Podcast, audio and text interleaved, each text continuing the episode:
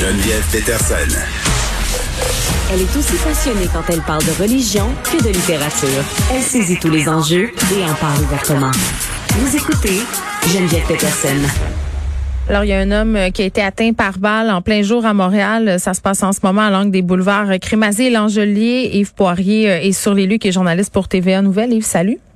Salut Geneviève, la question, est-ce que Montréal est vraiment sécuritaire? Valérie Plante nous l'a encore dit ce matin. Denis Coderre, lui, a pas vraiment cette opinion-là. Oui. Euh, ça dépend des quartiers. Hein. Je pense que c'est vraiment un débat. Là. Euh, les enjeux de la campagne, pour suivre ça un peu, c'est le logement, on s'entend là. Oui. Mais euh, aussi l'insécurité publique à Montréal, je pense que c'est vraiment le deuxième enjeu.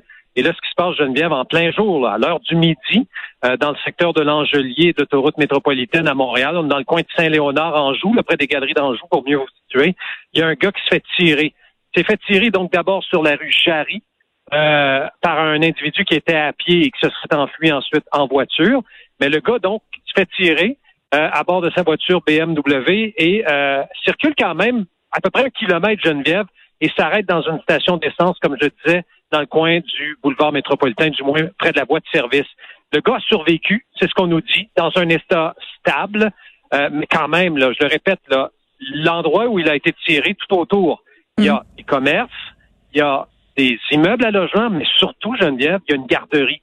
Je viens de rencontrer un père de famille euh, qui dit, écoute, ça a plus de bon sens, là, il vient récupérer ses enfants parce que les parents de la garderie en question ont reçu un coup de fil tantôt de la direction de la garderie du CPE. Ils ont dit, venez chercher vos enfants s'est passé un incident grave. Il y a un large périmètre, justement, à proximité de la garderie. Alors, effectivement, euh, il faut qu'il y ait une prise de conscience. Euh, je ne veux pas faire la leçon aux membres de gangs de rue, là, euh, aux groupes criminalisés, mais il y a peut-être des gens qui vont être victimes là, un jour ou l'autre. On l'a déjà vu à Montréal. Il y a une mm. jeune femme d'origine algérienne qui était venue étudier ici, qui a été une victime collatérale. Et là, encore là, ça se produit en plein quartier résidentiel en plein jour. Alors, il y a de quoi s'inquiéter, je pense, effectivement. Mais oui, parce que ce sont euh, des incidents qu'on est habitué, entre guillemets, euh, de voir se produire euh, pendant qu'il fait nuit.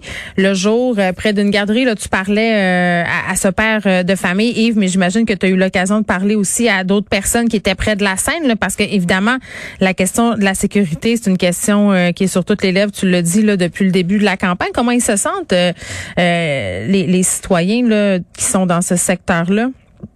Euh, ben écoute, j'ai parlé surtout à des passants, des témoins tantôt à la station d'essence où l'individu euh, atteint par balle s'est arrêté. Là, euh, mm-hmm. c'est certain que les gens sont inquiets, puis tout le monde est étonné. on est étonné, mais en même temps, on ne l'est pas, Geneviève, parce que je te rappelle que depuis lundi, c'est le troisième incident ah, impliquant des armes à feu à se produire. Tu as eu Rivière-des-Prairies lundi. Hier soir, en début de soirée, dans le coin de la Cordère puis Charleroi, il y a eu des coups de feu. Il y a un homme dans quarantaine qui a été mm. Puis là, aujourd'hui, euh, ça se produit à l'heure du midi. Oui, il y a de l'inquiétude, mais en même temps, je, sens vraiment que les gens sont tannés, là, vraiment. Là, ils sont à bout de la situation. Euh, et, même si tu déploies, et c'est bien de le faire comme le fait euh, l'administration en place, le SPVM, la SQ, la création de groupes spécialisés, être plus visible sur le terrain, plus de prévention, euh, ça demeure la clé, nous dit-on, justement, pour freiner l'ardeur de ces gangs. Mm. Mais quand même, regarde ce qui se passe, Geneviève, depuis justement les, créations de ces groupes et, les millions de dollars investis et tout le reste. Ça continue de tirer mm. en plein jour. Les guerres de territoire, les contrôles euh, de, de territoire, ça se poursuit.